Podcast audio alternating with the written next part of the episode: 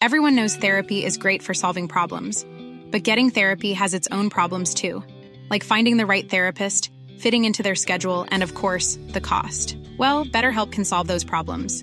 It's totally online and built around your schedule. It's surprisingly affordable too. Connect with a credentialed therapist by phone, video, or online chat, all from the comfort of your home. Visit betterhelp.com to learn more and save 10% on your first month. That's BetterHelp H E L P. ¿Qué tal? ¿Cómo le va? Estás a punto de escuchar Yo soy Javier Alatorre. las noticias con Javier La Torre. La vamos a pasar muy bien. Comenzamos. Nada de amores,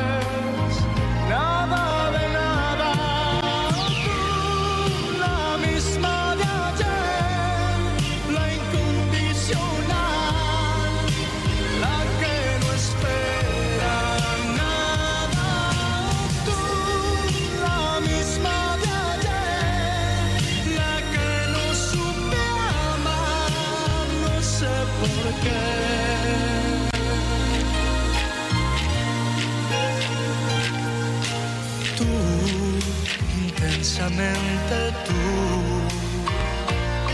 Soledad, cariño, yo que sé.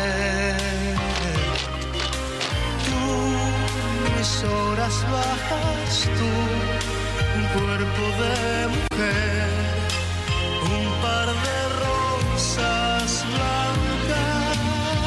No existe un lazo entre tú saw.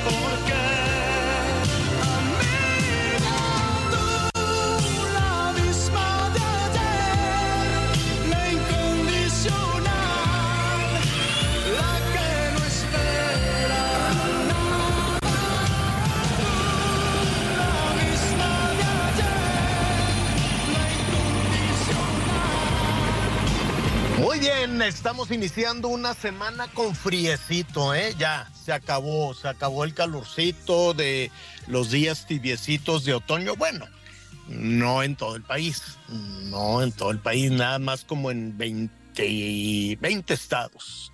Y la Ciudad de México tenemos los efectos del Frente Frío número 6.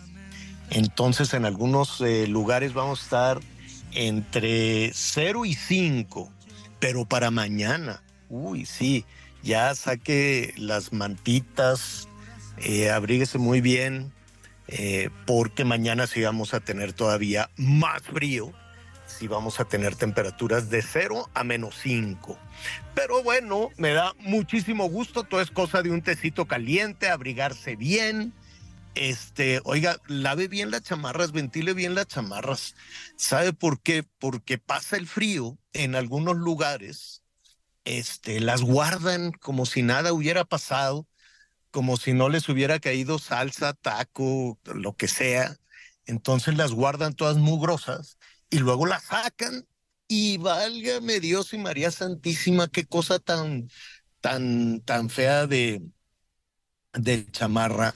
Eh, sobre todo todas aquellas personas que, ay, Dios santo, luego la gente no se da cuenta cómo les apesta el puño de la chamarra.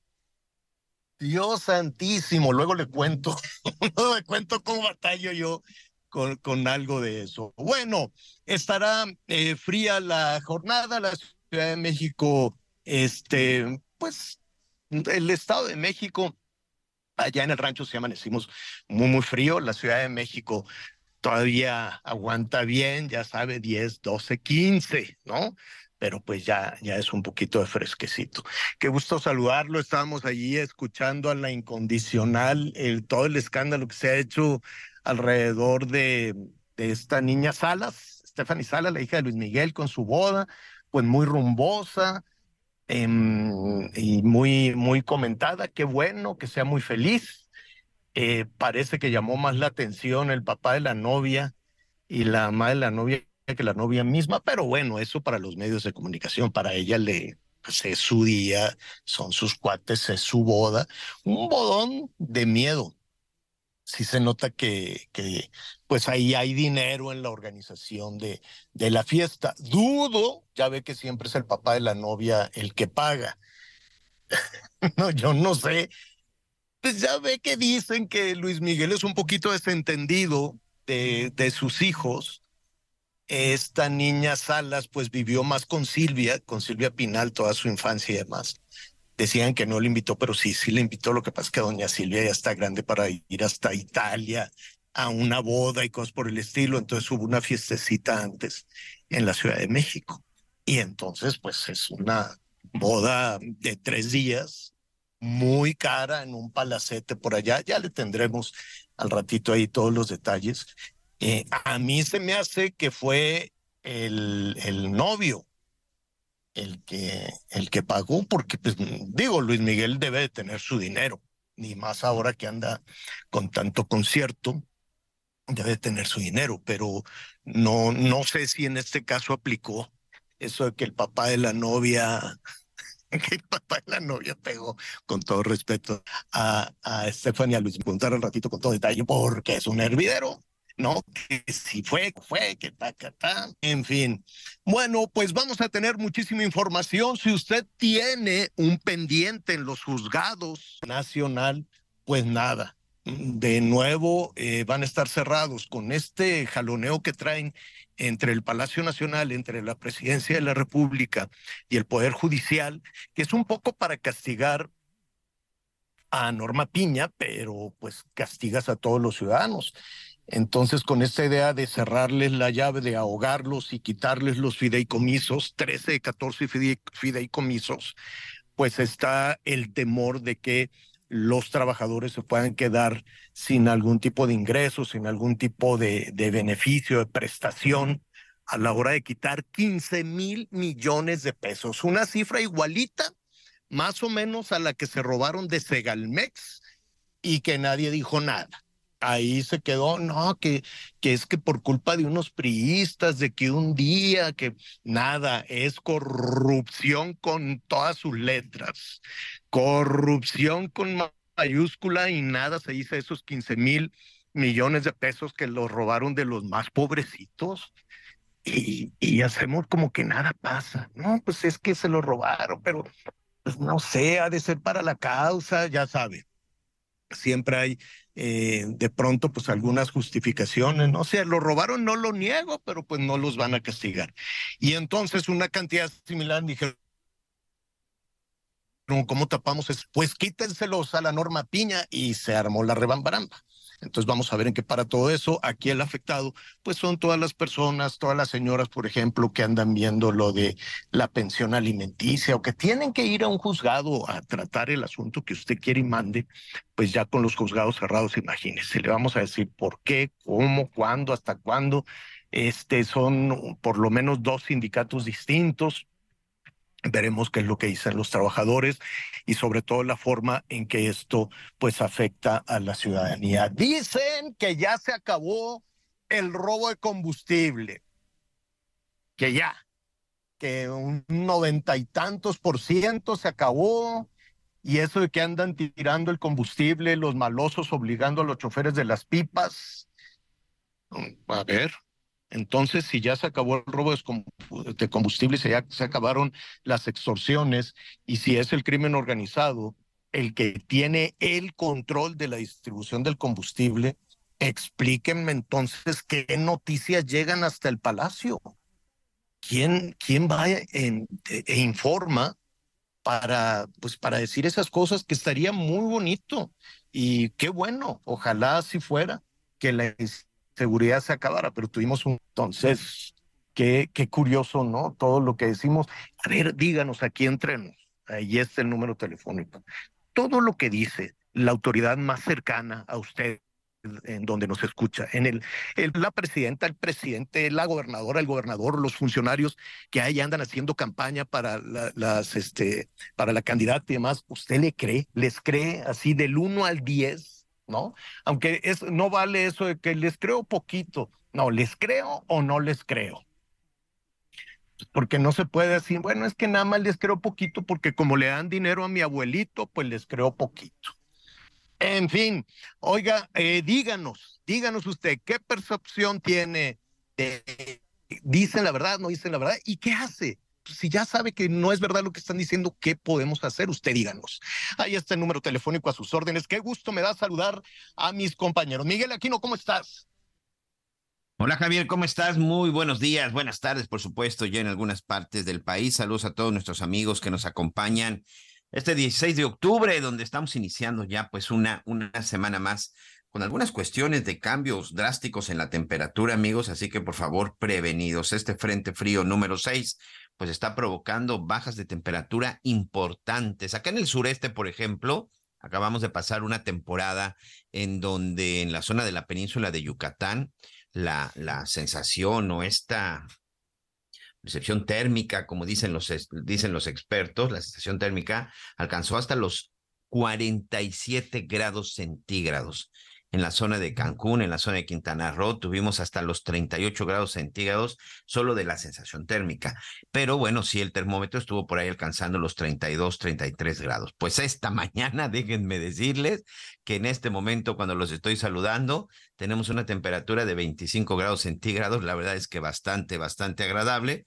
Por lo menos le vamos a dar un poquito de tregua a los aires acondicionados y a todo lo que se requiere para estar más frescos, porque sí, se agradece, se agradece esta disminución, pero con cuidado porque este frente frío trajo mucha agua. Vamos a estar viendo qué fue lo que sucedió en Veracruz, en la zona de Puebla, en la zona de Oaxaca, porque bueno, sí estuvo lloviendo de manera, de manera importante. Gracias a todos por acompañarnos. Antes, antes, por supuesto, de continuar, déjeme recordarle nuestro número de contacto para que ahí nos mande todos sus mensajes, todos sus comentarios. 55 1490 4012. 55 1490 4012. Ya está abierto desde el inicio del, del, programa, ya está abierto.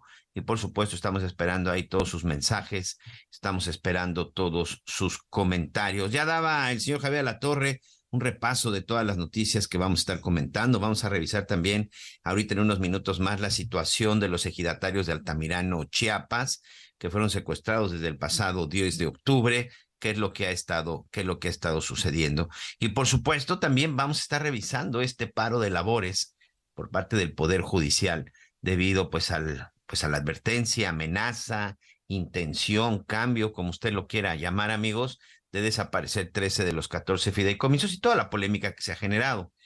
Los líderes sindicales, los propios trabajadores aseguran que sí les va a afectar y pues el presidente de la República dice que no, que no es cierto, que si va a desaparecer estos fideicomisos que sí tienen una cantidad de dinero importante, por ahí me parece que de los 15 mil millones de pesos, dice que solamente va a estar afectando los sueldos de los ministros, de los magistrados, de los jueces, pero no, parece que sí estará afectando directamente las prestaciones de muchos, de muchos de los trabajadores del Poder Judicial Federal. Y también vamos a estar revisando lo que ocurrió en el estado de Jalisco. Lamentablemente, y de pronto nos perdemos en todas estas discusiones, pero por desgracia, todos los días hay una persona desaparecida en el país. Por ejemplo, el día de ayer se reportaron 15. Hay cifras que, como evidentemente en esta situación de la desaparición de personas, es más complicado de pronto la manejar una cifra, una cifra oficial. ¿Por qué, amigos? Sobre todo con las cuestiones de mucha gente que pues que no se reporta y, y, a usted le parecerá increíble, pero créame que hay casos en donde no se reporta la desaparición, la desaparición de una persona. O con esto que de pronto dicen las autoridades, este, no, pues tiene que pasar un día o dos días o tres días para considerar una desaparición. Bueno, el hecho es de que en el estado de Jalisco, las madres buscadoras, este grupo de madres que, por supuesto, pues no se esperan un día o dos días o tres días. En cuanto ellas se dan cuenta que su hijo, que su hija, que su esposo ha desaparecido, pues eh, con el apoyo de la autoridad o sin el apoyo de estas salen a buscarlo. Pues las madres buscadoras en la zona de San Pedro Tlaquepaque, en Jalisco, localizaron un horno, un horno clandestino en donde cuando ellas llegaron todavía estaba saliendo humo, todavía estaba caliente porque pues lamentablemente lo acababan de utilizar algún integrante del crimen organizado para desaparecer el cuerpo de alguna o algunas de algunas de sus víctimas. Lo que han encontrado en ese lugar, pues simplemente pues es una descripción de terror. Es lamentable, es un hecho. Las personas desaparecidas se siguen incrementando, las fosas clandestinas pues siguen creciendo, pero sobre todo siguen apareciendo. Y aquí la gran pregunta es, ¿y qué va a suceder al respecto? Porque si hay algo que han estado denunciando, y no solo las de Jalisco, ¿eh? también las de Tamaulipas, las de Sinaloa, las de Sonora, las de Veracruz, todos estos grupos de, madres buscadoras, ¿qué es lo que han denunciado? que no cuentan con el apoyo suficiente de parte del gobierno, que no cuentan ni con la seguridad, ni con la logística, ni mucho menos con las herramientas. Muchas de ellas, créamelo, porque me ha tocado verlo en algunos reportajes, rascan con las manos, rascan con una cubeta, rascan con un pequeño trinche o algo que traen en su casa, con un machete con el que cortan la hierba en sus, en sus sembradíos. ¿Por qué? porque no hay apoyo. Y muchas de ellas incluso tienen que caminar kilómetros y kilómetros entre el cerro, entre la sierra, en zonas desérticas, a rayo de sol. Ahora sí que llueve, truene o relampaguee, porque por supuesto muchas de ellas ni siquiera tienen la movilidad o tienen los transportes adecuados para hacerlo. Es una crisis humanitaria grave. Hoy las cifras más, este, pues conservadoras, por llamarle de alguna forma, se habla de 60 a 80 mil desaparecidos. Hay quien asegura que son más de 100 mil y hay quienes incluso se hablan hasta de 130 mil. Insisto, es un tema en donde, por supuesto, pues hay mucha incertidumbre con el tema con el tema de las cifras de las cifras oficiales. Pero bueno, de todo esto vamos a estar platicando y vamos a platicar también acerca del tema de la influenza. Hoy empezó las campañas de vacunación contra la influenza y también contra la eh, contra el COVID. ¿A quién se puede vacunar? ¿Quién se va a vacunar? Y sobre todo, ¿en dónde van a estar disponibles? Bueno, pues por favor tome nota. Lamentablemente sigue todavía COFEPRIS sin autorizar la venta de la, la venta de la vacuna principalmente para el COVID. Eh, y esto, pues por supuesto, esto afecta pues a mucha gente porque solamente se van a estar aplicando para ciertos sectores. Pero bueno, ahorita en unos minutos más le voy a platicar y explicar quién sí se puede vacunar contra la influenza, quién sí se puede vacunar contra el COVID y pues quién queda fuera de estas, de estas campañas de vacunación. Y sobre todo porque, bueno, ya tengo en la línea a Bárbara Zucker.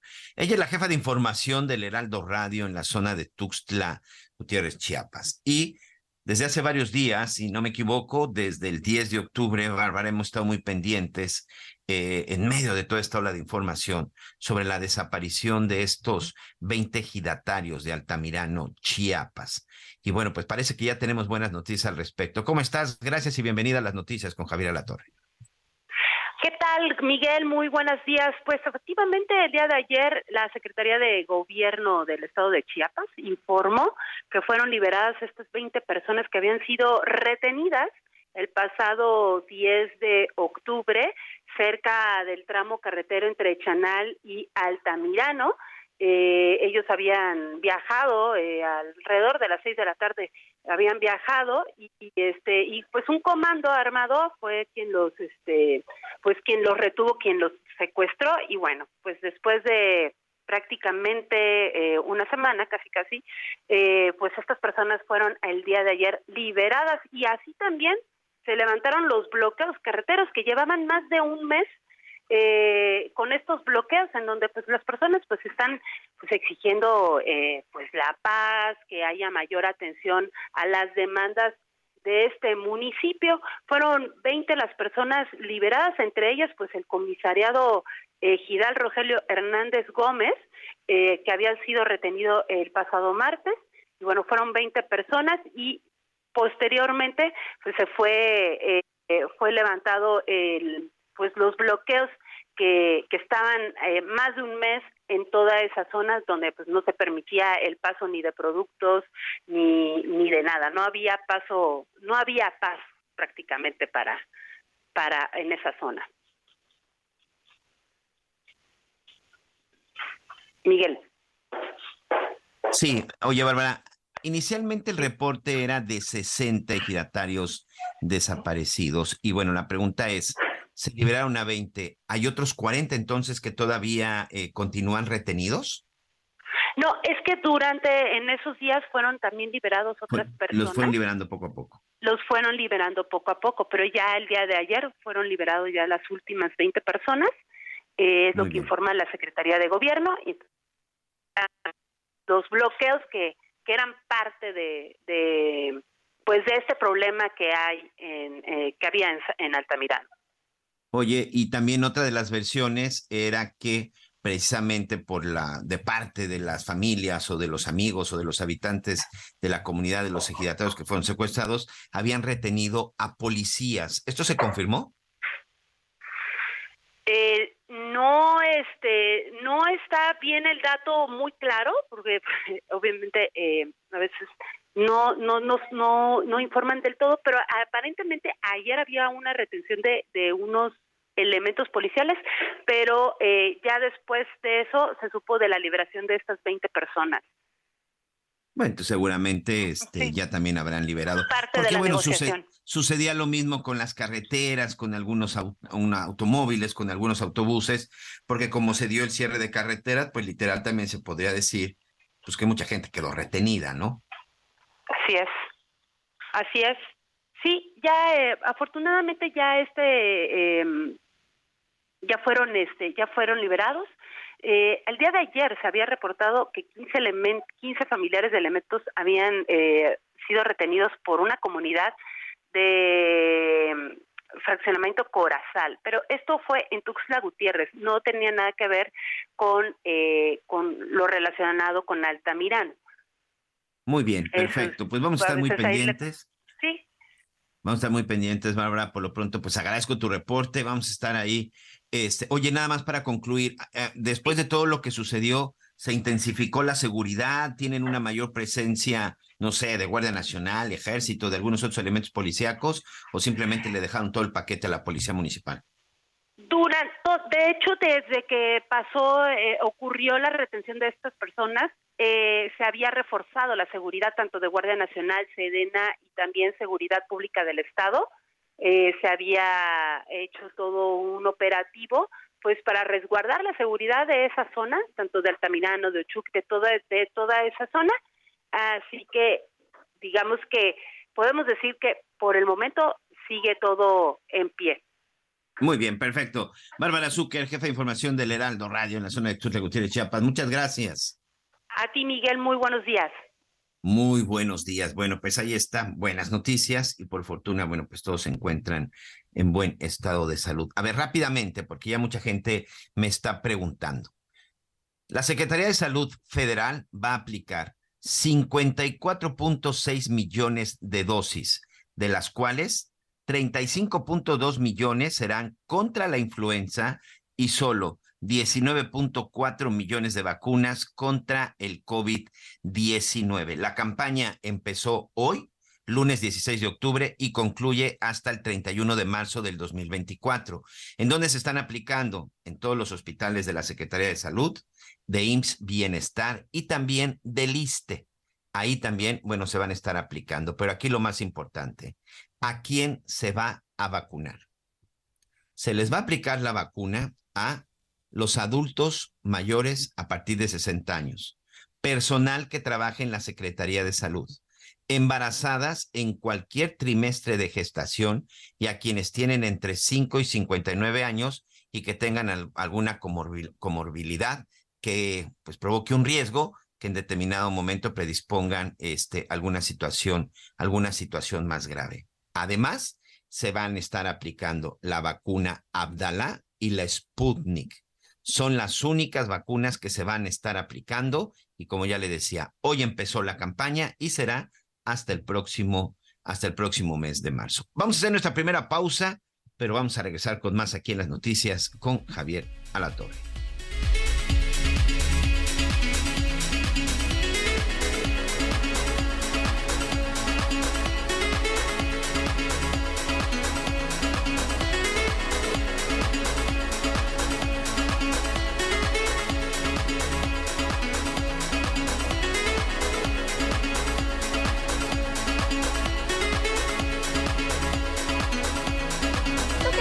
Cuatro meses de tu sueldo. Unas super vacaciones. Yo cambiaría mi recámara. Una bici de montaña. Y una compu para mis hijos. Arreglarme los dientes. ¿Y tú qué harías? Fonacot te presta hasta cuatro meses de tu sueldo. Con el interés más bajo, en efectivo y directo a tu cuenta en 24 horas. Fonacot está conmigo.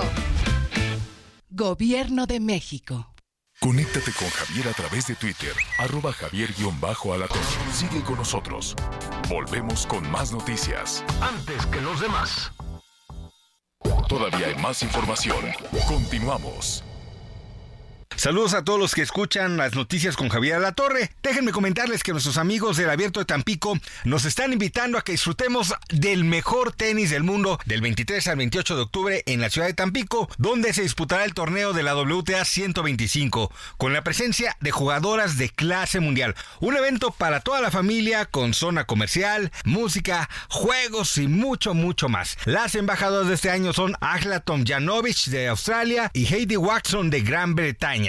Algunas de las competidoras que estarán presentes son Elizabeth Mandlik de Estados Unidos, Emiliana Arango de Colombia, Taylor Towsend de Estados Unidos, Ana Kalinskaya de Rusia, Nuria Parrizas Díaz de España, Rebeca Marino de Canadá y Caroline Dorheit de Estados Unidos. Búsquenlos ya en Facebook e Instagram como Abierto de Tenis Tampico o en su página abiertotampico.com. Abierto Tampico, un evento para todos. Muchas gracias, saludos a todos que escuchan las noticias con Javier Alatorre. Las noticias en resumen. Este domingo la Fiscalía del Estado de México informó que Sergio N. fue vinculado a proceso por homicidio calificado en grado de tentativa en contra del locatario de una carnicería en Tecámac. Este hombre recientemente fue sentenciado a cinco años de prisión por haber arrojado a un perrito a un caso con aceite en dicho municipio.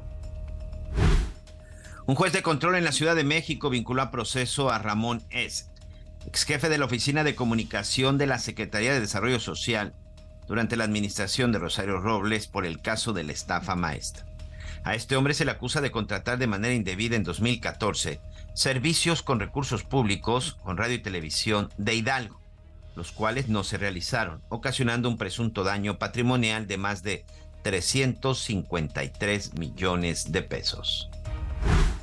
Y la gobernadora de Quintana Roo, Mara Lezama, anunció la ruta turística Más allá del Sol. Se trata de un proyecto que forma parte del tramo 4 y que además de mejorar la conectividad con el municipio de Lázaro Cárdenas, permite impulsar el desarrollo justo equitativo de la entidad.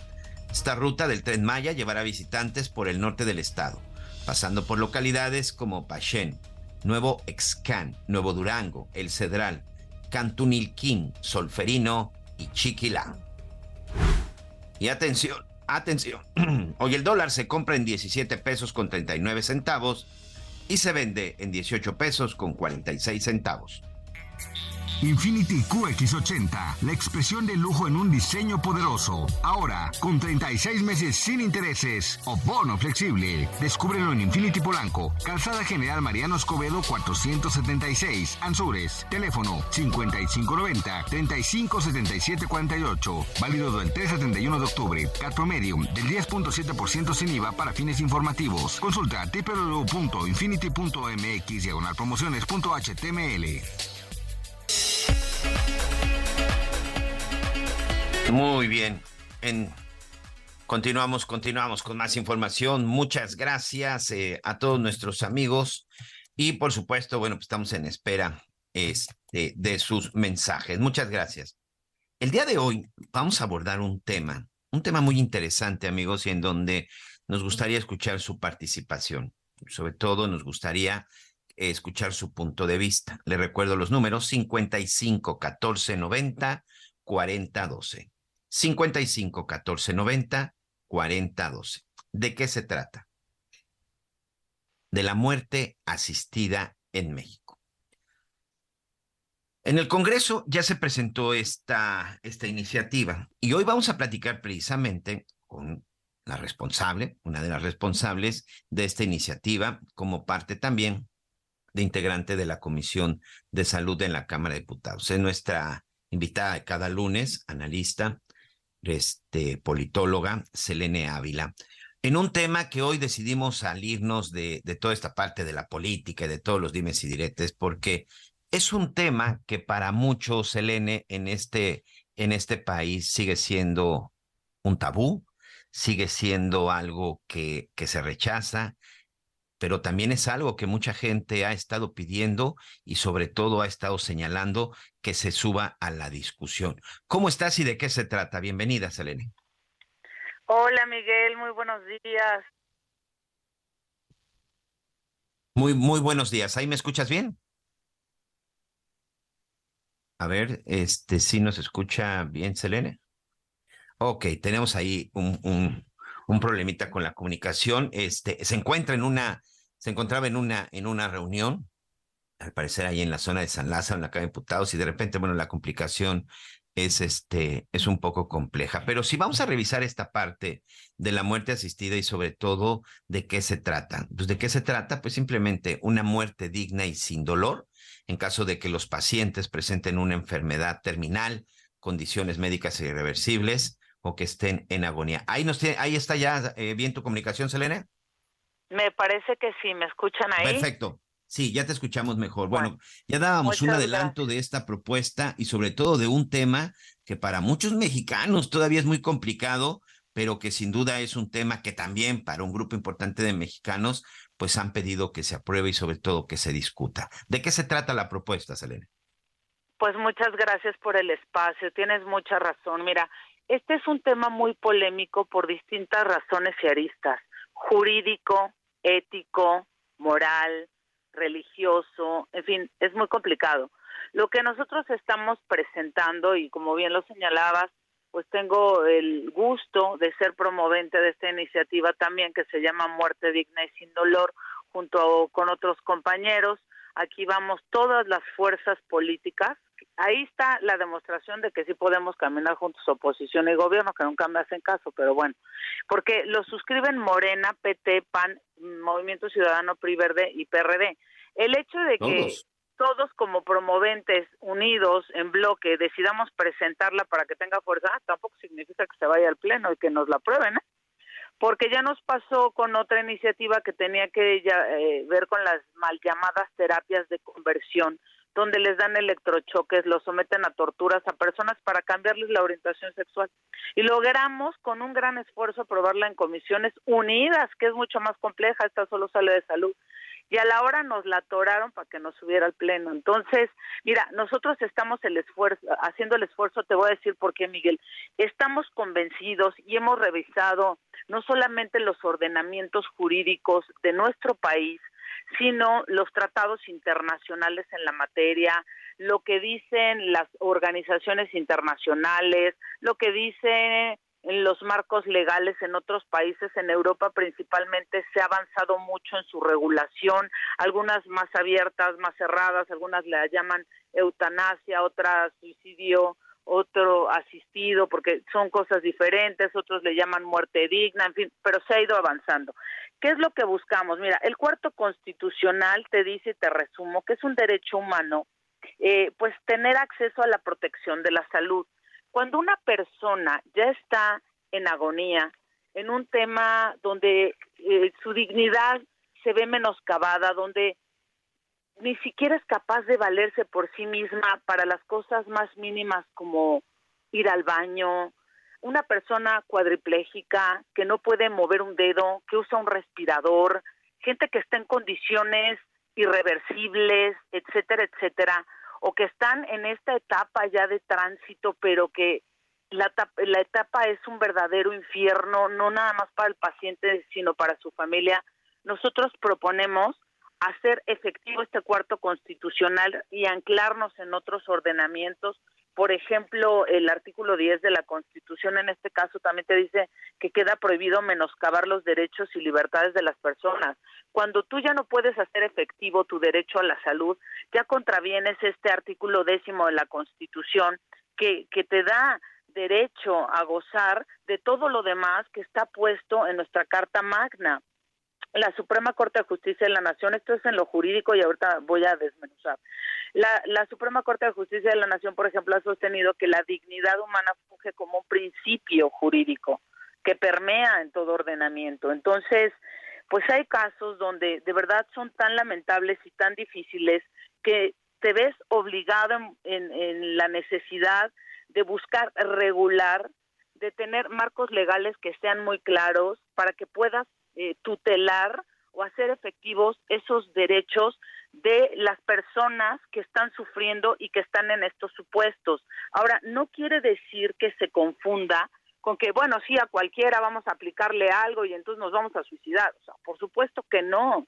Tiene eh, hay distintas modalidades que te las puedo ahorita desagregar a reserva de las preguntas que tú tengas, etcétera, etcétera. Pasan por muchos controles médicos, por perfiles psicológicos, por la situación del paciente. El paciente cuando está en pleno uso de sus facultades tiene que dejar escrito.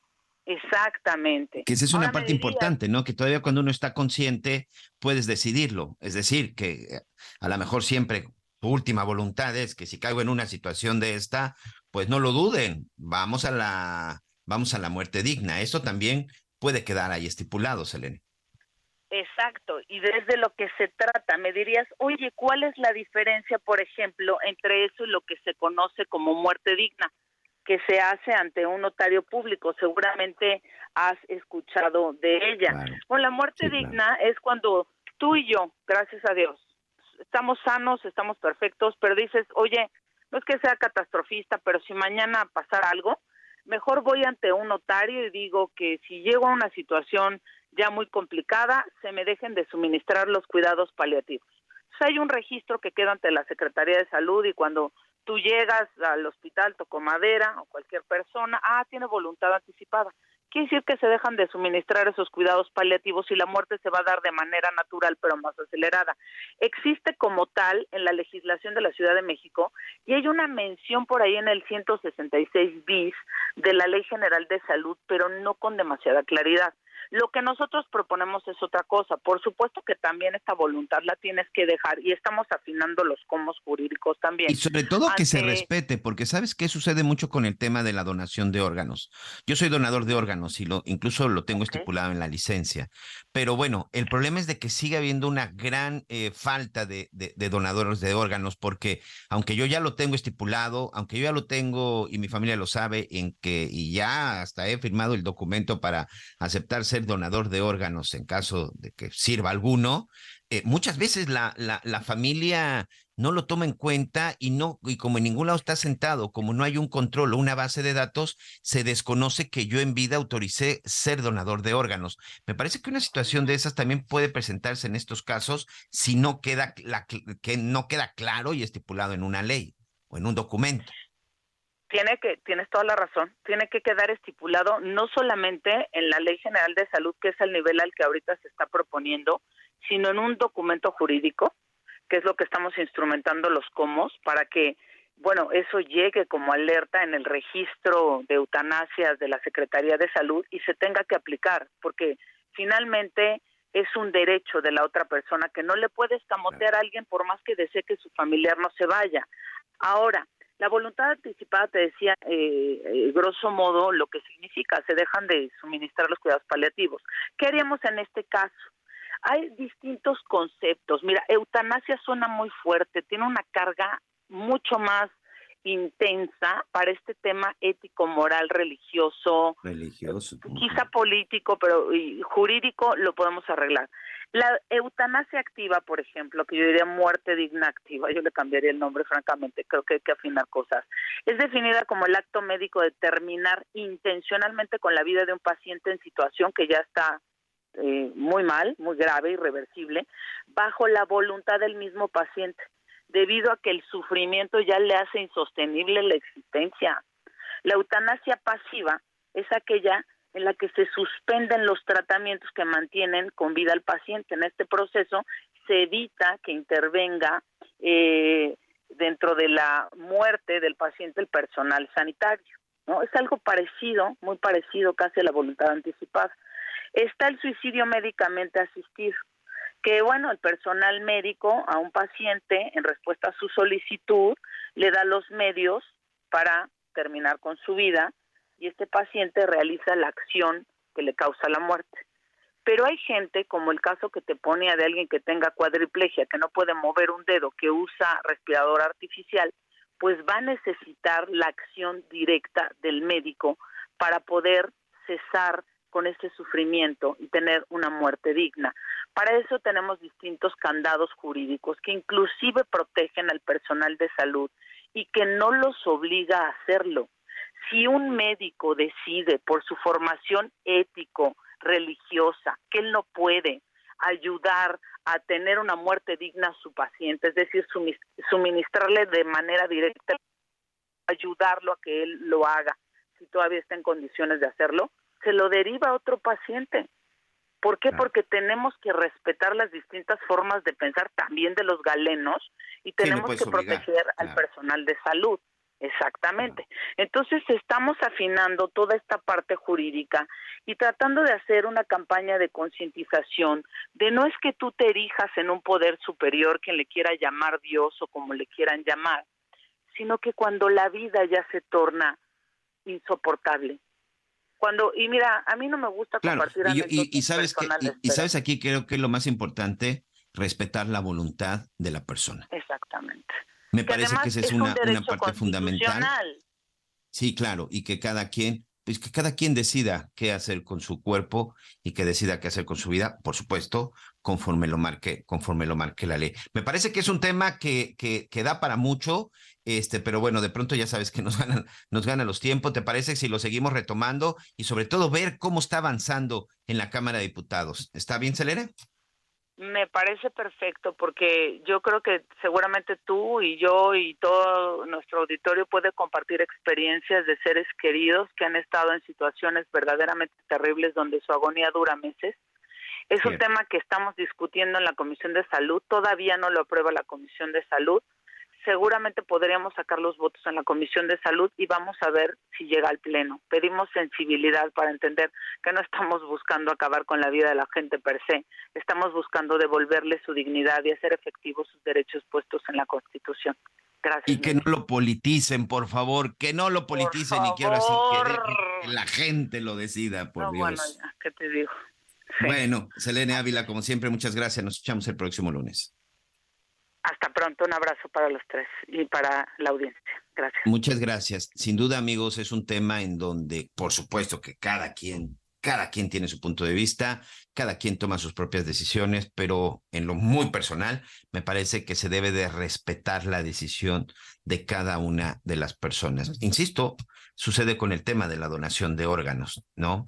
Usted puede ir, tramita su licencia y ahí le preguntan, o antes ya ve que daban esas tarjetitas en donde usted la traía en la cartera, en el bolso, en donde fuera, y en donde en caso de una emergencia, una situación, este, un accidente, pues si traía usted esa eh, tarjetita, pues significaba que era donación de órganos. Sin embargo, la última palabra, bueno, al final la sigue teniendo, sigue teniendo la familia. Y algunas personas, por cuestiones religiosas, algunas personas que pues, a lo mejor carecen de información, pues bueno, deciden, deciden no cumplir esa última voluntad. Pero si fue la voluntad de la persona, me parece, en un punto de vista muy personal, me parece que se debe de respetar. Pero bueno, Vamos a platicar sobre otro tema que también es un tema muy sensible y es un tema en donde de pronto, salvo su mejor opinión, las autoridades pareciera que, pues entre más lo eviten, mucho mejor.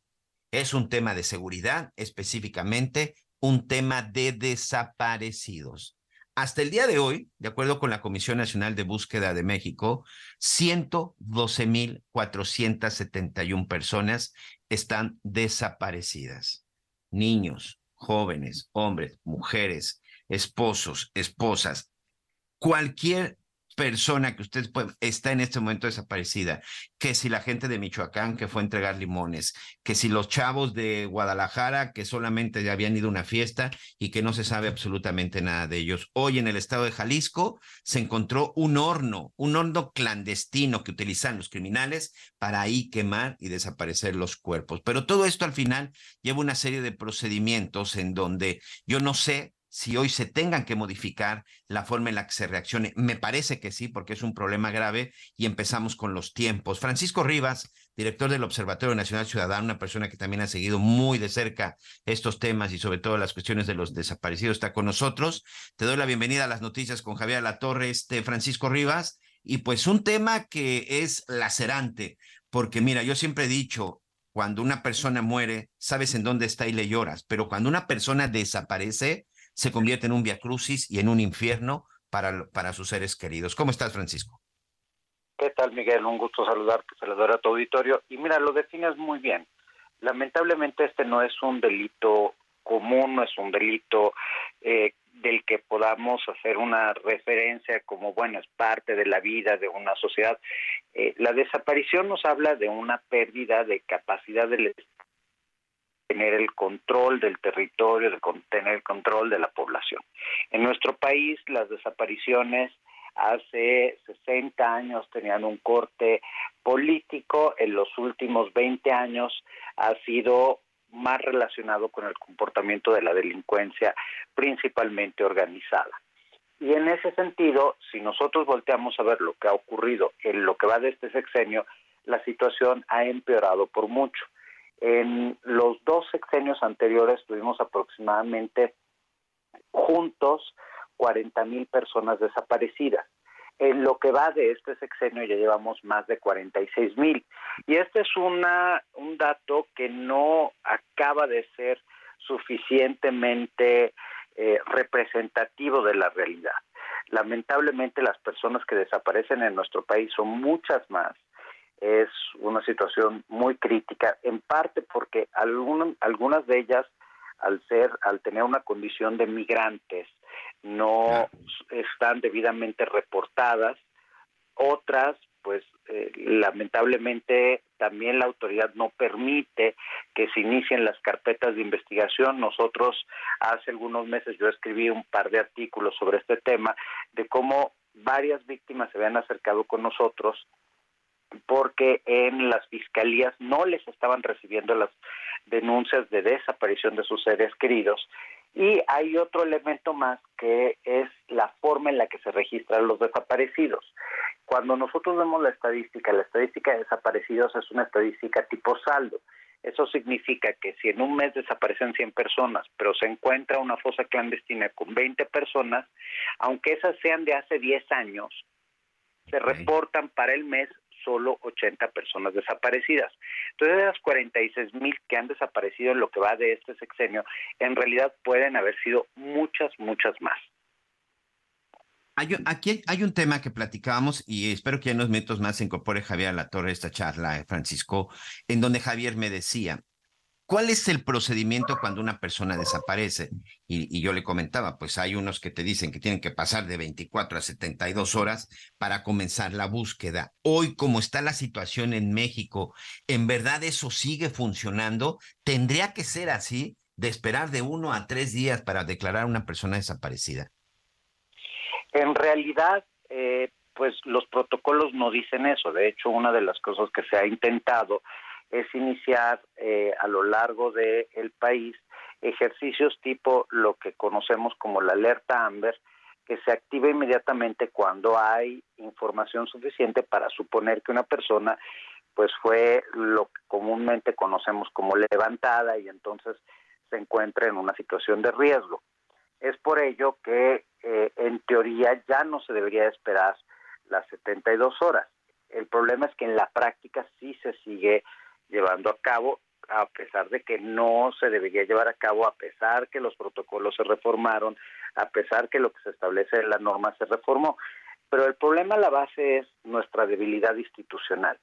Si tú no tienes las eh, suficientes autoridades y suficientemente capacitadas, suficientemente sensibilizadas para entender el problema, pues lo que van a hacer es patear el balón porque hay ciertos delitos como es el secuestro, como son los feminicidios, de nuevo, como son los levantamientos, las desapariciones de personas, que pegan particularmente políticamente a los gobiernos. Entonces hay un ejercicio por tratar de encubrir este tipo de delitos y pasar, patearlos debajo del tapete para que no se vean. Pues sí, es una situación por ahí, por ahí muy complicada. Nos va a ganar el corte. Te voy a pedir un favor. ¿Me puedes eh, aguantar un minuto? Vamos a la pausa y regresamos contigo. Muy bien.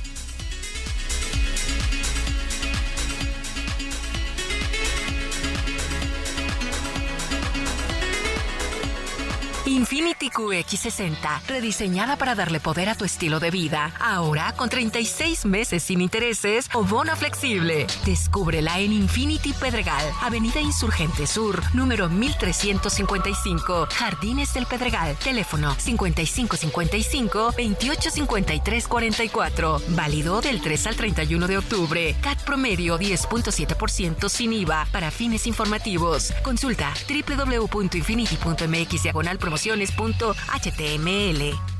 Conéctate con Miguel Aquino a través de Twitter, arroba Miguel Aquino. Toda la información antes que los demás. Ya volvemos.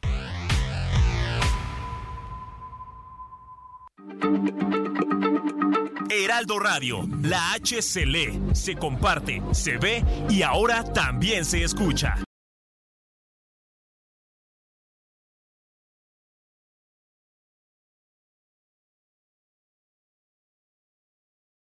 Todavía hay más información. Continuamos. Infinity QX80, la expresión de lujo en un diseño poderoso. Ahora, con 36 meses sin intereses o bono flexible. Descúbrelo en Infinity Polanco, Calzada General Mariano Escobedo 476, Anzures. Teléfono 5590-357748. Válido del 3 al 31 de octubre. Cat promedio del 10.7% sin IVA para fines informativos. Consulta www.infinity.mx diagonal promociones.html. Un horno con restos humanos en donde presuntamente se creman cuerpos fue localizado en el municipio de Tlaquepaque, Jalisco, dentro de la zona metropolitana de Guadalajara por el colectivo de las Madres Buscadoras de Jalisco. Este hallazgo se hizo este domingo al llegar aún estaba caliente, según informaron vecinos. Así apenas un par de días habría sido utilizado. Pese a que el hallazgo se localizó antes de las 13 horas, y que el personal del Instituto Jalisciense de Ciencias Forenses acudió para revisar estos restos en el lugar ya cerca de las 6 de la tarde, es decir, cinco horas más tarde. Aún no se contaba con presencia de la Fiscalía ni del Ministerio Público y los peritos forenses no podían abandonar el lugar para llevar los restos de hueso rescatados para ser analizados.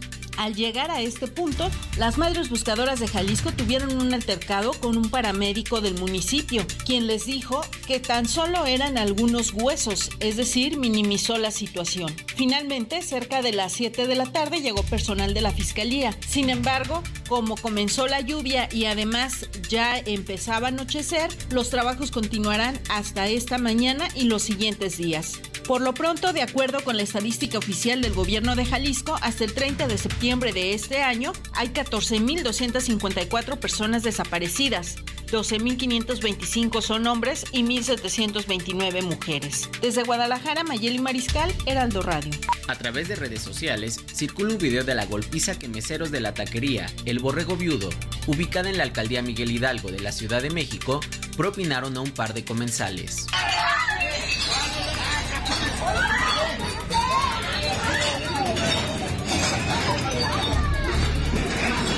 Oh, De acuerdo con lo relatado por Héctor León en una página de Facebook, acudieron la madrugada del domingo a la taquería y los empleados les querían cobrar el doble de la cuenta. Al no querer pagar lo que les cobraban de más, los empleados iniciaron la pelea, en la que también salió golpeada una mujer que quería parar la agresión. Elementos de la policía capitalina arribaron al lugar para controlar la situación y detener a un mesero de la taquería de 21 años de edad, que fue señalado como el responsable de haber iniciado las agresiones. El empleado fue puesto a disposición del Ministerio Público y se tuvo conocimiento que también tenía una orden de presentación por ingerir bebidas alcohólicas en la vía pública. Tras la denuncia y la detención del presunto responsable, la Fiscalía de la Ciudad de México cerró y colocó sellos de clausura en las instalaciones de la taquería El Borrego Viudo, informó Ángel Villegas. Abierto Tampico del 23 al 28 de octubre. Disfruta del mejor tenis del mundo en Tampico. Boletos desde 150 pesos. Más de 15 restaurantes, firmas de autógrafos, juegos infantiles y mucho más. Garra, pasión y entrega. Ven y disfruta con nosotros. Boletos en www.showbizticket.com.mx. Síguenos en redes sociales. Hey, I'm Ryan Reynolds. At Mint Mobile, we like to do the opposite of what Big Wireless does. They charge you a lot, we charge you a little. So naturally, when they announced they'd be raising their prices due to inflation, we decided to deflate our prices due to not hating you. That's right. We're cutting the price of Mint Unlimited from $30 a month to just $15 a month. Give it a try at mintmobile.com slash switch. $45 upfront for three months plus taxes and fees. Promote for new customers for limited time. Unlimited more than 40 gigabytes per month. Slows. Full terms at mintmobile.com.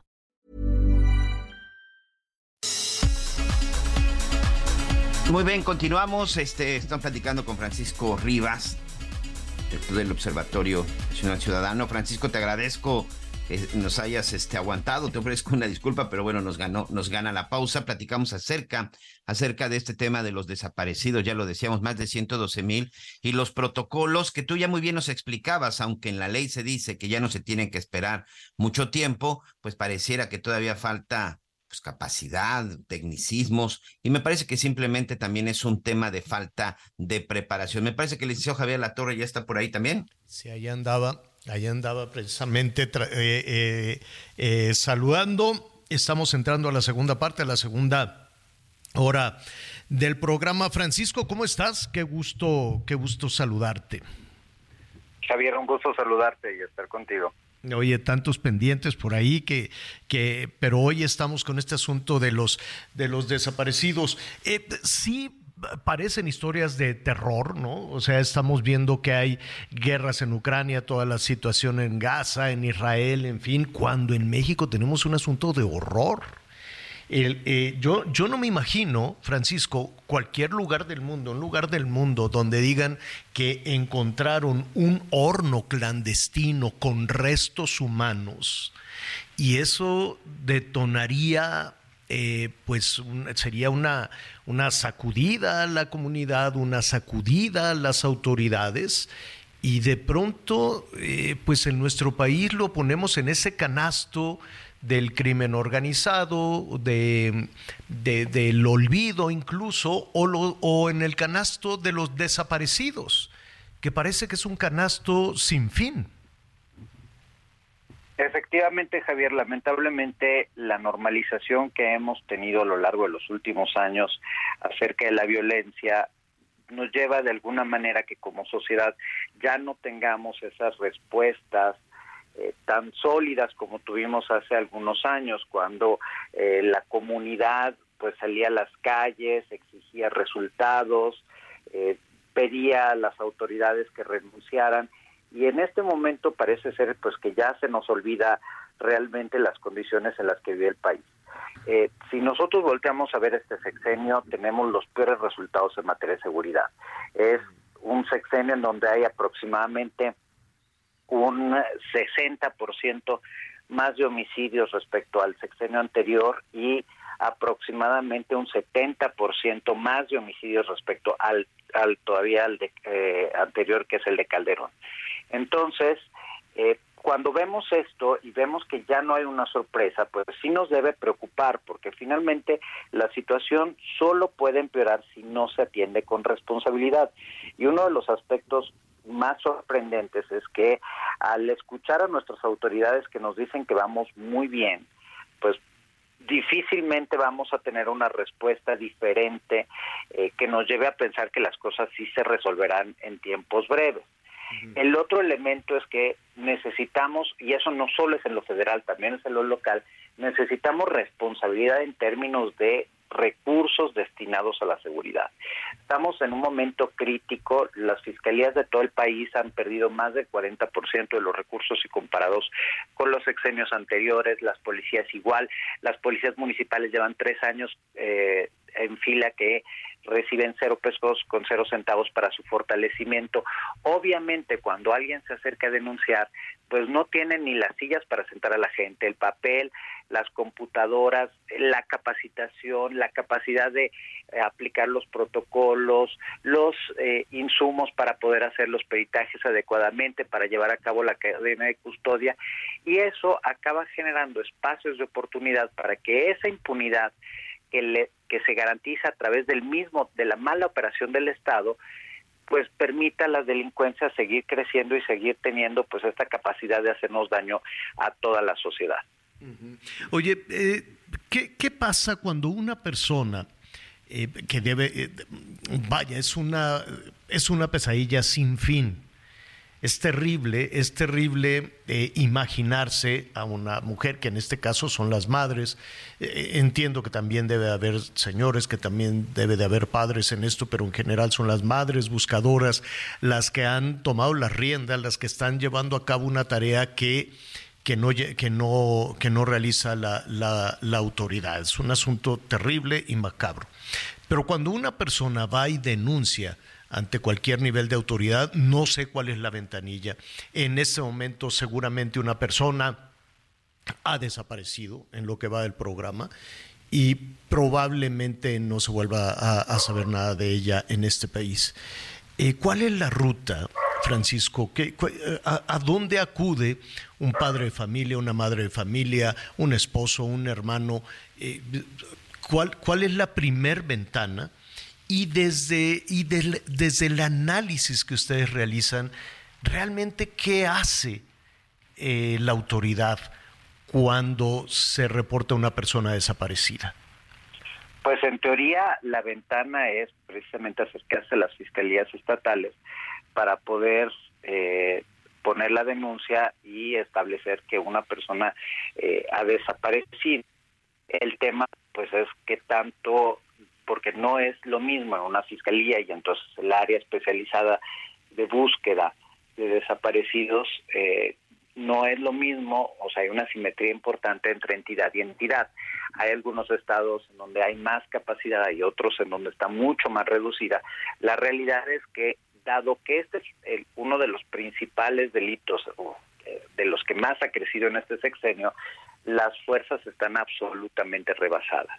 Yo lo que sugiero no solo es ir a denunciar a la Fiscalía, sino acercarse precisamente a esas organizaciones civiles. Nosotros en el Observatorio Nacional Ciudadano tenemos nuestra área de atención a víctimas y atendemos gratuitamente a las personas que eh, decidan eh, denunciar, los acompañamos, pero también que se acerquen este a las eh, pues precisamente a estas madres buscadoras, a los colectivos de víctimas, para que puedan tener un mínimo eh, pues de acompañamiento, porque si no lo que acaba sucediendo es carpetas de investigación que quedan en el absoluto olvido, eh, donde no hay avances, donde no se cumplen los requisitos y finalmente pues como lo está señalando con toda claridad Javier, estas personas quedan abandonadas a sí mismas sin ninguna posibilidad de, este, de ser atendidas, de resolver una crisis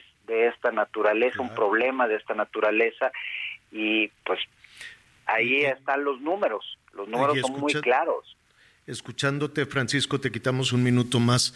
Eh, no hay ninguna responsabilidad para para la autoridad, cualquiera que ésta sea, la Fiscalía, la, Secretaría de Gobernación o el subsecretario o, nadie, no, no, vaya, no hay ninguna responsabilidad, no les duele en absoluto, a menos de que esto se traduzca electoralmente, pero de ahí a una sanción, o puede un ciudadano acusar o denunciar en la fiscalía a la propia fiscalía de que no le hizo caso y de que no hizo absolutamente nada para tratar de encontrar a la persona desaparecida?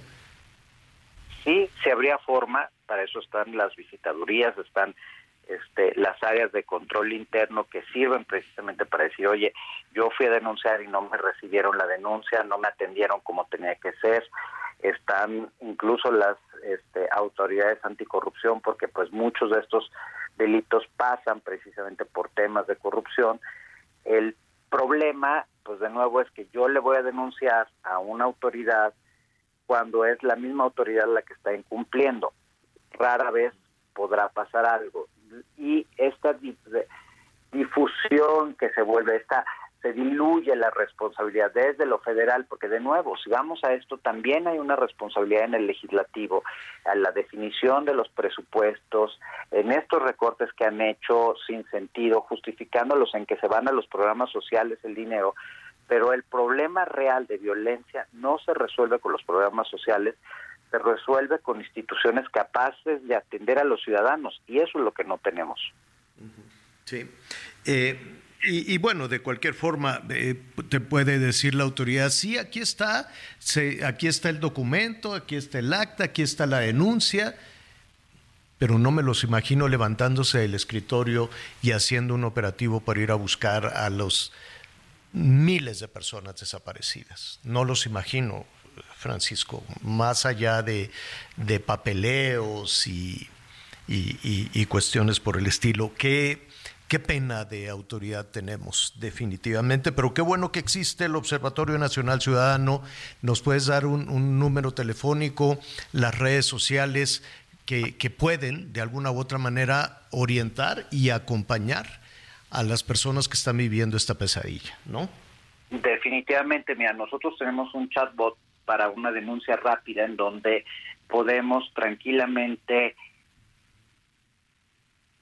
donde podemos tranquilamente recibir esas denuncias y eh, se los comparto con mucho gusto. El teléfono es 55 68 90 23 19.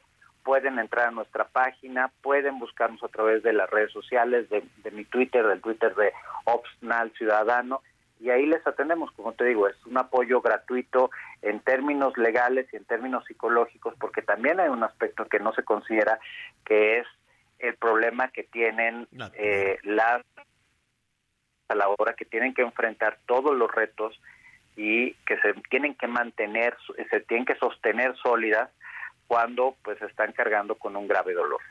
Francisco, te, te, agradecemos muchísimo. Aquí tenemos ya, aquí hemos tomado nota de, de los teléfonos, de las redes sociales y únicamente concluir en lo que va de la actual administración son 115 mil ¿qué? 115 mil 835 personas desaparecidas. 115 mil 835 personas desaparecidas. Es terrible, no, no, no me imagino en qué otro lugar del mundo, con o sin guerra, eh, se registre eh, una violencia sin fin, porque una persona desaparecida eh, las madres tratan de buscar entre eh, eh, fosas comunes, entre restos óseos, entre osamentas, encontrar algo que les diga, sí, este es tu hijo, y por lo menos, y por lo menos descansar. Ya olvidaron la posibilidad de recuperarlo con vida, simplemente saber en dónde está, si está vivo o está muerto. Qué terrible, qué, qué cosa tan espantosa que esa sea la esperanza para miles de familias en este momento. Francisco, muchísimas gracias. Gracias a ti, un abrazo muy fuerte. Gracias, es Francisco Rivas, director del Observatorio Nacional Ciudadano. Apúntele 55 68 90 23 19.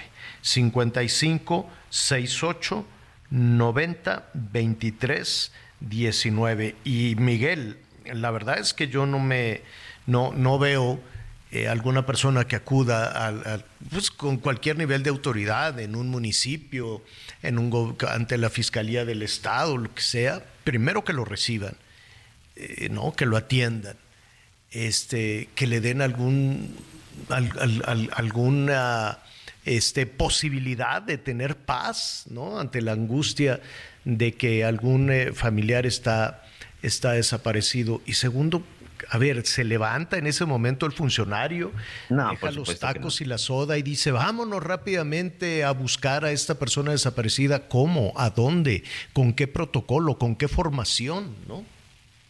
No, la verdad es que no. Y a pesar de que de pronto existen pues muchos mecanismos que contamos con tecnología, que contamos con recursos. La verdad es que muy poco se ha invertido en este tema de las personas de, eh, de las personas desaparecidas, Javier.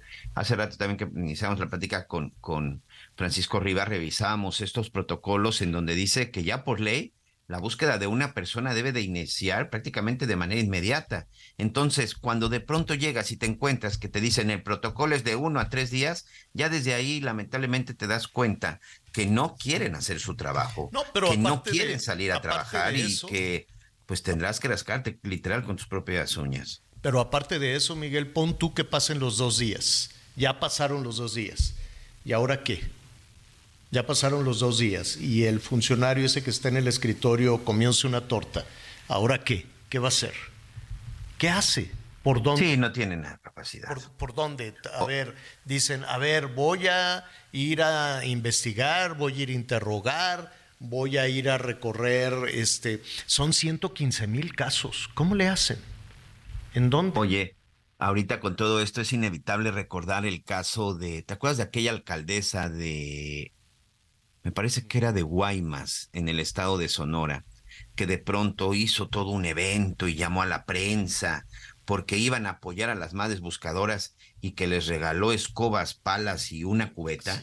Sí, no, no, no, no. O sea, me parece que esa es la mejor descripción de lo que sucede eh, eh, con las autoridades en el tema, en el tema de las personas, en el tema de las personas desaparecidas. O sea, hay quienes incluso se han mofado, hay quienes incluso se han burlado y empecemos incluso por la falta por la falta de protección. Es un tema que sigue creciendo, es un delito que sigue creciendo y es uno de los delitos que más lacera a una familia, Javier, porque no es lo mismo saber que tu ser querido murió y tienes un lugar en donde llorarle, a saber, al no saber nada de él y que puede pasar uno, dos, tres años. O sea, yo conozco casos de, de personas desaparecidas desde hace 20 años, señora La Torre.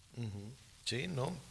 Es, eh, mire, y la verdad es que si no hay formación, si no hay, este, si los eh, policías, los elementos de seguridad no pasan por estos protocolos de, ¿cómo se llama? Control de... De, control y confianza de control y confianza, pues este, imagínate ahora a quienes tendrían la tarea especializada en ese, en ese sentido. Hay bloqueos eh, de nueva cuenta hacia el aeropuerto. Atención todas. Oye, qué cosa tan fea es el aeropuerto. Eh, no, me cansaré nunca. No, e, es que, ¿sabes qué es lo injusto? Primero te quedas con el coraje tremendo. Uno, te cobran como pasajero, no es gratis que pongas un pie en el aeropuerto, ¿eh? te cobran el uso del aeropuerto, sea privado o sea el manejado por la Marina. Entonces yo iba muy entusiasmado porque dije, ay, es la primera vez que voy a llegar al, aeropuerto ahora que lo tiene tomado la, la Secretaría de Marina y vamos a ver si el almirante, yo le digo tiscareño porque se me olvida el primer, el primer apellido, este, pues ya lo tienen en orden. Nombre, es un muladar a nuestros amigos que nos escuchan en, otras partes del país. Ahora sí que qué vergüenza si va usted a llegar por, por avión.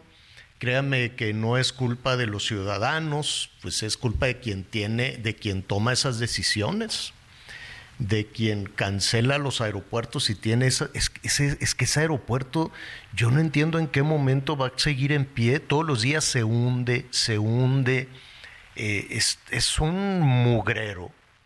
No, yo, yo no sé qué hacen entonces con el dinero, está, pero la cosa más apestosa, sucio, pero eso no es lo peor. Lo peor es la mafia, es una verdadera mafia que andan ahí todos vestidos de negro y son un friego.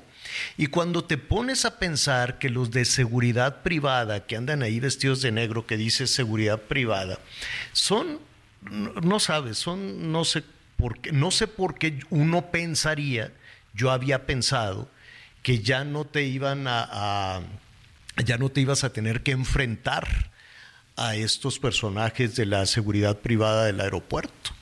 Dices, ah, pues que a todo dar van a estar los de la Marina revisando y todo. No, hombre, no, ahí están. Y me acerqué con uno de la Marina y le dije, oiga, ¿por qué no pasó nada? Y dice, no, pues es que son, son ellos. Eh, dudo, dudo muchísimo que ninguno de los elementos de, la, de la mafia esa de seguridad privada, no sé si es una empresa, yo quiero suponer que sí, pase, pase un control de confianza. Lo dudo absolutamente. No creo que la empresa a la que la Secretaría de Marina le otorgó la responsabilidad de la seguridad privada en el aeropuerto, de la seguridad del aeropuerto, pase un examen de control y confianza. Lo dudo muchísimo. La presencia, el aseo, la higiene, el vocabulario, la actitud, este, no, no, no, no, no, no, no, no venga. No venga por avión a la Ciudad de México porque se va a enfrentar a esa mafia de la seguridad privada. Es, es, eh, es algo insólito, Honestamente yo pensé que el almirante ya iba a acabar con esos mafiosos, no ha acabado con ellos. Es terrible lo que pasa en el aeropuerto con una, pues, y es una empresa privada, yo no creo que sea gratis y no creo que le paguen los de la Marina con su presupuesto. No, la Marina tiene su presupuesto y dice, nombre, qué esperanzas de estarle ayudando a estos delincuentes el dinero. Y resulta que cuando uno se pone a reflexionar, somos las víctimas de la seguridad privada los que les pagamos su sueldo, los que les pagamos el sueldo a estos personajes. Son, bueno, pero yo creo que no pasarían ni la, nada de, de un examen de control y confianza. Ninguno. Ninguno estoy completamente seguro de eso porque es, es eh, puro, puro, puro, puro, pues personaje ahí de muy, muy, muy dudosa capacitación, sin ningún protocolo, sin ninguna nada. Eh, eh, yo creo además algo ha de haber pasado con el aeropuerto, no sé si es un tema de salud mental, que las gentes están... tenemos que ir a la pausa, señor, ¿regresamos? Sí, vamos a hacer una pausa y volvemos. Conéctate con Javier a través de Instagram. Arroba javier-alatón. Sigue con nosotros. Volvemos con más noticias. Antes que los demás. Heraldo Radio, la H se lee, se comparte, se ve y ahora también se escucha.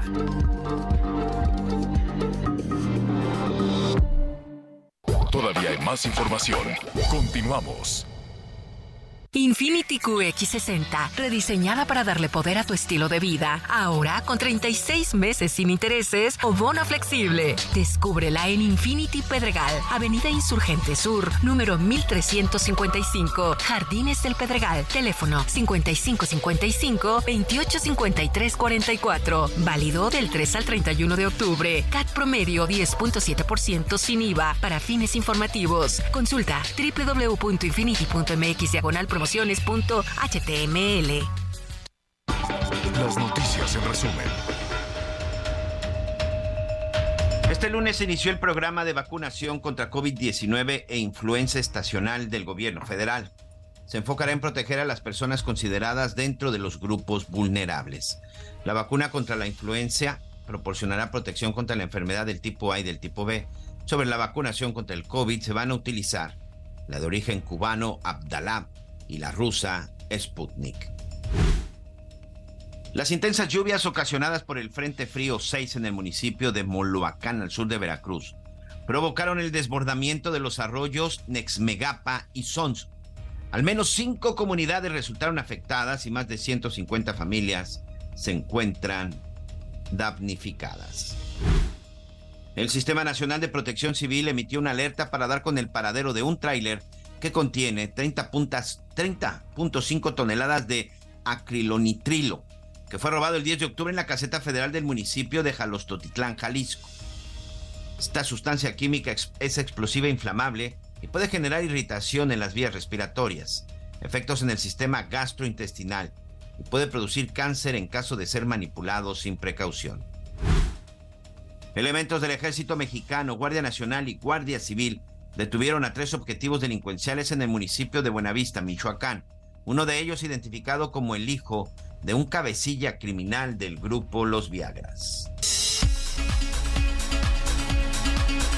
Bueno, pues este, muy bien, ya eh, seguiremos después haciendo algún este vamos a seguir con las investigaciones de los de los aeropuertos y no es nada más estar en manos de esa mafia. Eh, también hay otras mafias que controlan el robo, eh, me refiero a los, a los aeropuertos o al aeropuerto. Eh, de, la Ciudad de México, las casas de cambio, cuidado, no, no, no lo haga. El tema también es que pues llegan muchos turistas y, piensan que la vida es como en cualquier otro lugar del mundo, pero no saben que llegaron a la Ciudad de México. Y entonces pues cambian el dinero. Mire, si usted va a venir a la Ciudad de México y tiene pues una cadenita, una, una pulserita, no nada, cero, guárdelos muy bien o no los use en la Ciudad de México, ni modo. Si usted tiene reloj, no lo traiga. Yo, yo hace años ya que no, que no uso reloj. No sé si tú cuando vienes a México usas reloj, pero si cruzas por el aeropuerto y te ven los de seguridad privada, pues quién sabe, ¿no? Quién sabe qué pueda suceder. Y en las casas de cambio, bueno, cuando la gente llega y cambia su dinero, eso se convierte en unas tragedias. Qué pena, qué lástima que la Marina no ha hecho, no, no, no pudo, no sé si va a poder en algún momento. Qué pena que la Marina tampoco le hizo caso al, al, presidente, que el presidente pidió que no fueran elementos de seguridad privada los que se encargaran. Ahora, ¿a quién van a poner? Imagínese que pongan a los policías, a los policías de la Ciudad de México, pues tampoco pasan el examen de control y confianza. O sea, ni a cuál irle, cuál, a cuál le tendrías tú más, más este, cautela, ¿no? Por decirlo de alguna manera, Miguel, a un privado, porque todas las agencias de seguridad privada pues van reclutando puro maloso, o a un policía de la Ciudad de México. Este, no, definitivamente tendría más confianza con un policía o con un elemento de la Secretaría de Marina. Por lo menos ahí, este, pues como que son más visibles y por lo menos sabes que sí tuvieron un poco de capacitación, ¿no? Exacto. Oiga, hoy eh, se anunció, ya lo estaremos ahí retomando. Tenga mucho cuidado, ya también estaremos revisando las estaciones, las terminales de autobuses que no cree usted, ¿no? Que no, no, que no se salvan. Sí, el aeropuerto es un hoyo, el aeropuerto es una cosa terrible, pero las terminales eh, también, también tienen ahí su, su, problema. Nos llamó muchísimo la atención que hoy se dio una buena noticia que yo decía, a ver, otra vez, otra vez, y rápidamente le, le hablo a Miguelón, le dije, oye Miguel Aquino, ¿está bien lo que escuché? Porque decían en Palacio Nacional que hubo una reducción de 94% en el robo de combustible. 94%, dije, ¿cómo? Primero te acuerdas de que, ah, pues que se roban en los ductos, que se acaben los ductos, que pongan las pipas, ah, que se roban las pipas, pues compremos las otras pipas, en fin. A ver, eh, mucho del gas que se distribuye en buena parte del país, pues es robado es robado, ¿no? Eh, las, eh, la carretera, los ductos de, de, Puebla, Veracruz, o toda esta zona del centro del país, o la zona que va del Estado de México también, bueno, pues es un picadero de ductos espantoso. ¿Y qué quiere que le diga en Guanajuato? ¿Qué quiere que le diga en Tabasco?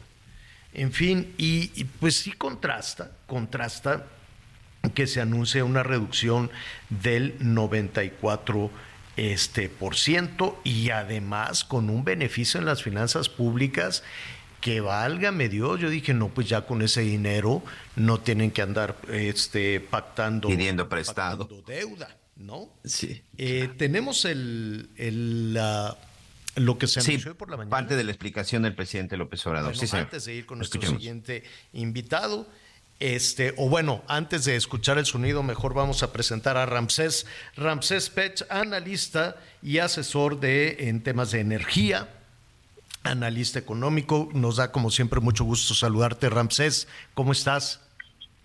Buenas tardes, ¿cómo estás Javier? Un saludo a todos en el auditorio. Oye, Ramsés, pues yo escuché esto en la mañana. Mira, vamos a oír. Aquí llegamos nosotros. Miren lo que se robaron en noviembre del 18. 81 mil barriles.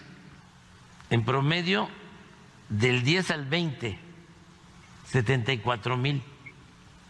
Aquí tomamos la decisión de decir basta.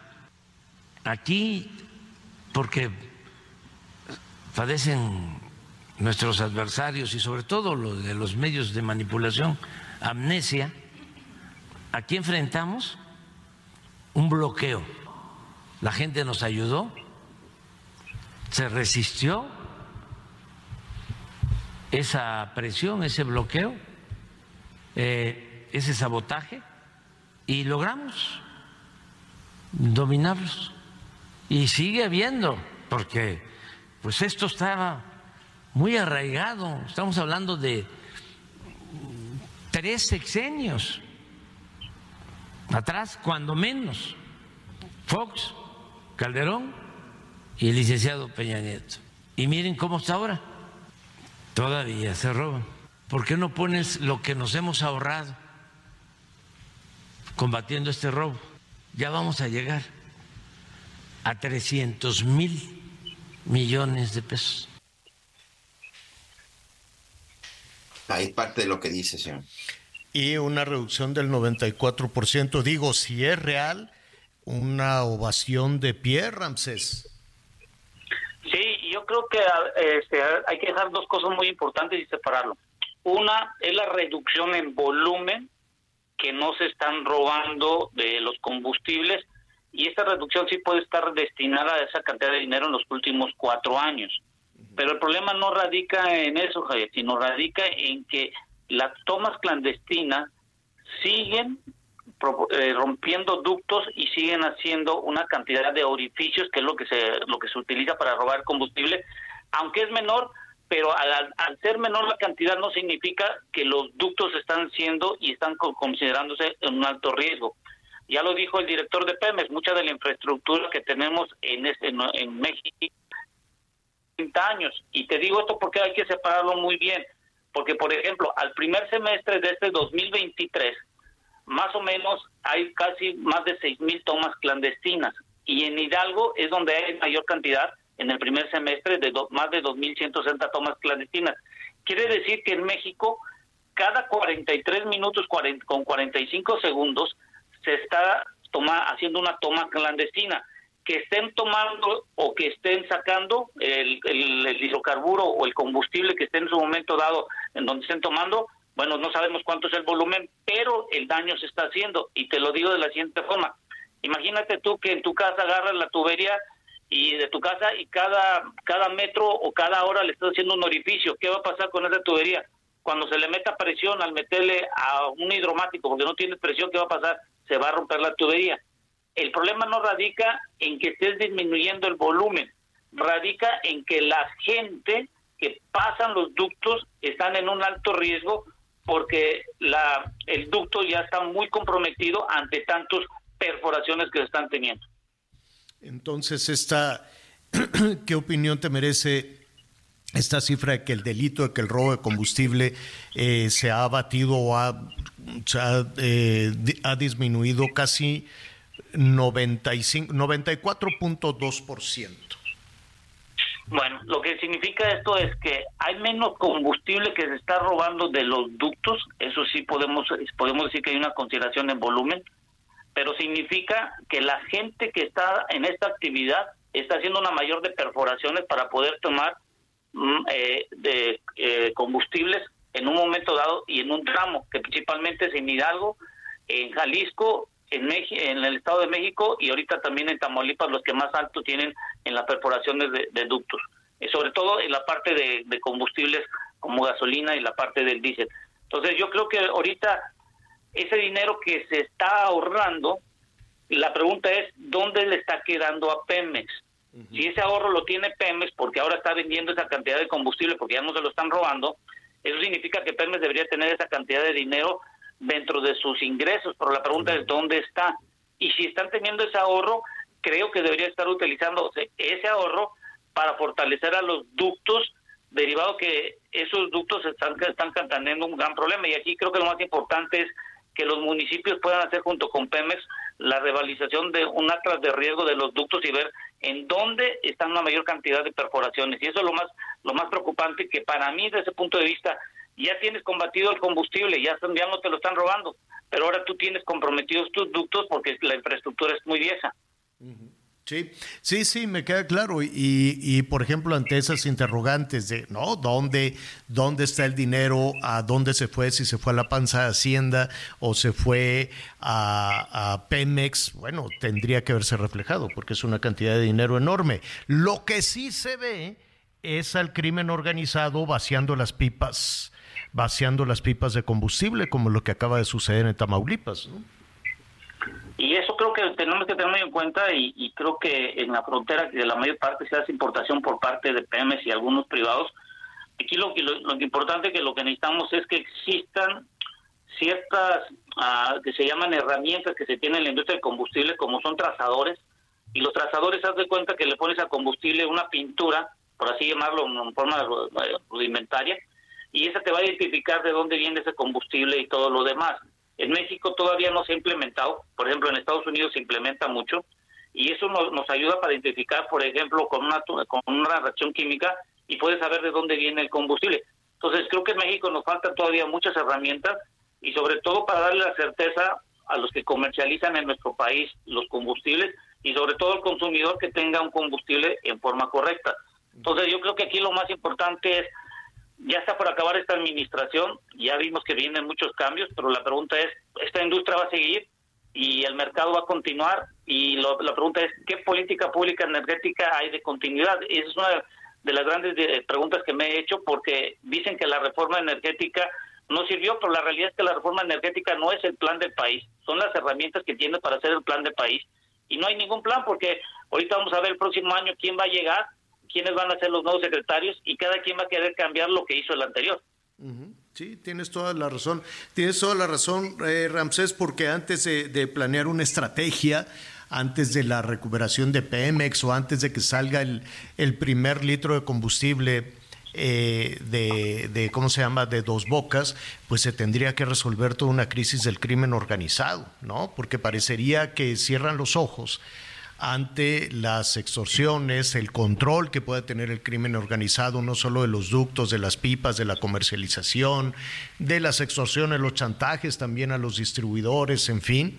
Y, esa, es, es una historia de la que no se habla. Entonces se puede poner sobre la mesa estrategias muy buenas, si tú quieres, y muy buena voluntad, pero mientras no esté resuelta la inseguridad, esa estrategia no sirve para nada. Y si tú me lo permites, mira, no sé este, si, si hay oportunidad, platicar sobre todo, por ejemplo, ahorita el ataque que está sufriendo Israel. ¿Qué tiene que ver México y tú no lo estamos viendo? Es que, y lo voy a decir de esta, de esta forma, nos va a pegar a nosotros, porque ya vimos que el domingo pasado Irán ya está diciendo que posiblemente entre en la parte del norte de Israel, pero hay que, quitando la política y la cuestión religiosa, el ataque que sufrió Israel, esto debemos de entenderlo desde un punto de vista energético-económico. ¿Y esto qué afecta? Porque puede incrementar el precio del barril a más de 100 dólares y esto podría afectar, como el año pasado, a México y Estados Unidos en cuanto a la inflación y lo demás. ¿Por qué digo que es un ataque desde el punto de vista energético económico? Porque resulta ser que si se acuerdan en el 2019 Arabia Saudita fue a, supuestamente por medio de drones, infraestructura de sus ductos fue afectado a según esto por Irán. Y en Irán hay un estrecho que se llama de Hormuz, donde pasa más del 25% de los hidrocarburos. Entonces Arabia Saudita estaba por firmar un acuerdo que Estados Unidos era el intermediario con Israel, pero no es por una, una, una cuestión eh, ideológica ni nada por el estilo, es una cuestión de energía porque Arabia Saudita lo que quería es sacar por medio del Golfo, de, la parte del Mar Rojo, e ir por la, ir por Israel y, y, mandar por el Mar Mediterráneo tanto crudo como gas, y Arabia Saudita también mandar por vía de Israel gas natural. Israel es el último bastión que tiene Europa y Estados Unidos y sus aliados porque es el único frente de agua que hay en el Mediterráneo. Arriba tienes a Siria, a Egipto y al grupo Hamas, y eso lo que indica es que Israel es el último bastión que con la guerra de, Rusia a Ucrania, esto está ocasionando que la única salida que puede tener primer el, el mayor exportador de crudo, que es Arabia Saudita, sin que pasen por el estrecho de Hormuz, que está enfrente de Irán, pues Israel se convierte hoy en día en el último bastión para poder sacar crudo y gas por vía del Mediterráneo a Europa, ahora que estamos viendo que van a haber una mayor de sanciones tanto para Rusia e Irán, y Irán y Rusia están firmando acuerdos para la para hacer la explotación tanto de gas como de, hidrocarburo que firmaron la semana pasada. Oye, Ramsés, te robo un minuto más, creo que ya te lo he preguntado en, eh, en, otras ocasiones, pero eh, cuando suben los precios del crudo, cuando suben los precios del petróleo, pues eh, esto empuja los precios de los precios de la gasolina en Estados Unidos y en México. Así es, ¿no? Entonces sube los, la, la materia prima, sube los precios del crudo y suben las gasolinas. Pero ¿por qué en México, eh, si baja el precio de la gasolina, también sube, digo, del petróleo, también sube el precio de la gasolina? ¿Qué, qué, qué pasa? ¿Por qué no, no, no, no resulta en, en, eh, como en Estados Unidos, por ejemplo? Sí, porque mira, en, México el problema que tenemos nosotros es que está muy ligado al precio que la Secretaría de Hacienda de Crédito Público determina. Si sube el precio, si sube el precio del, del barril, se tiene que dar un, un mayor este, estímulo a la gente para que podamos mantener el precio de los combustibles por debajo de la inflación. Entonces, en México tenemos un precio controlado todavía por parte de la Secretaría de Hacienda y Crédito Público cada mes. Entonces, hay una disyuntiva en el sentido de que no hay una coordinación entre el precio del barril que suba o baja en, nuestro país, aunado que también el costo de refinar en un barril aquí en México es más caro comparado con Estados Unidos. Entonces, acuérdate que nosotros importamos más del 60% de los combustibles que vienen y que se consumen en México de Estados Unidos. Y ahorita hay un, hay un fenómeno bien raro aquí en Estados Unidos. Estados Unidos lo que está haciendo es que está su almacenamiento de gasolina y de diésel lo está incrementando cada semana.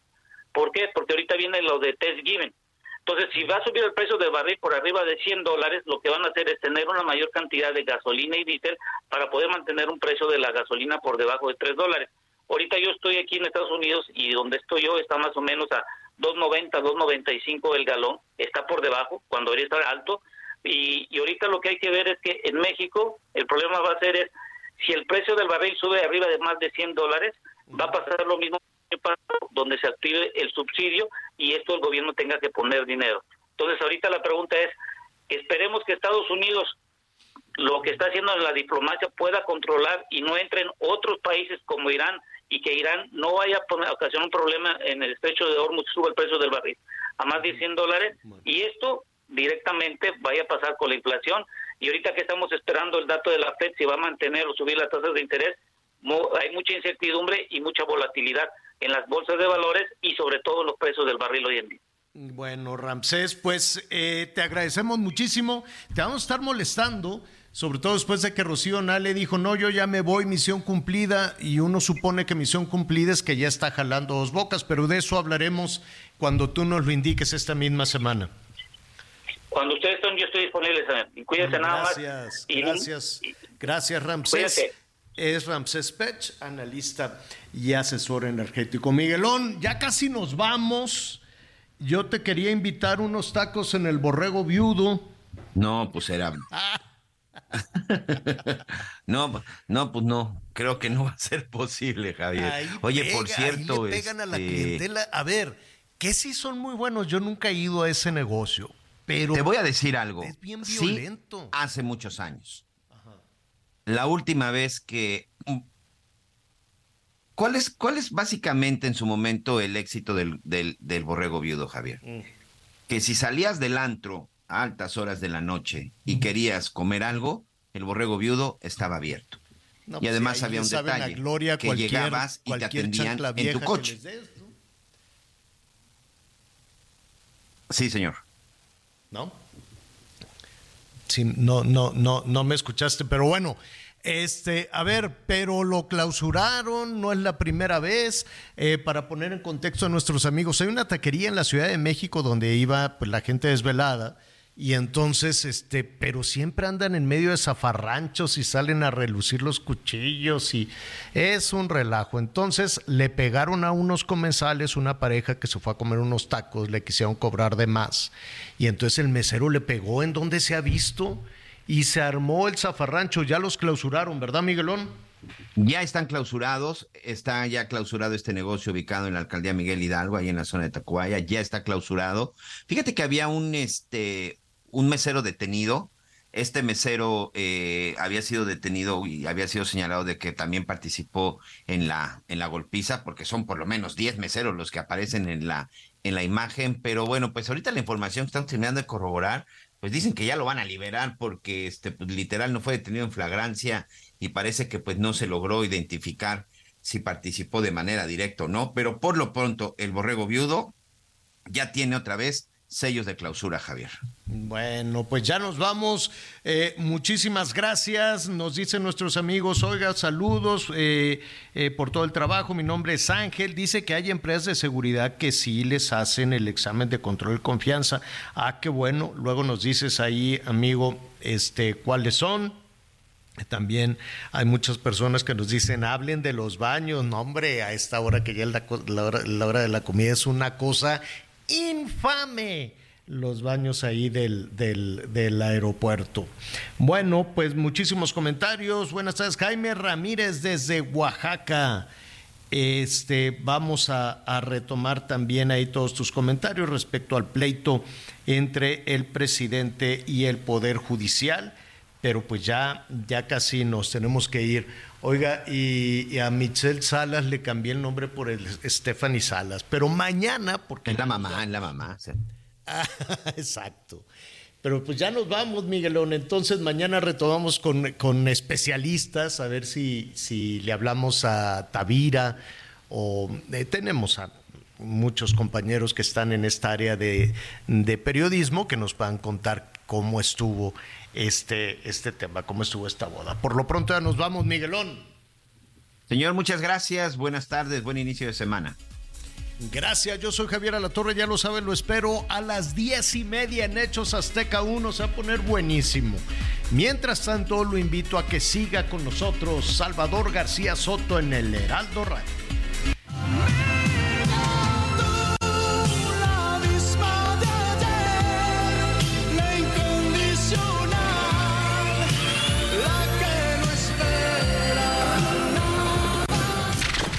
Gracias por acompañarnos en Las Noticias con Javier La Torre.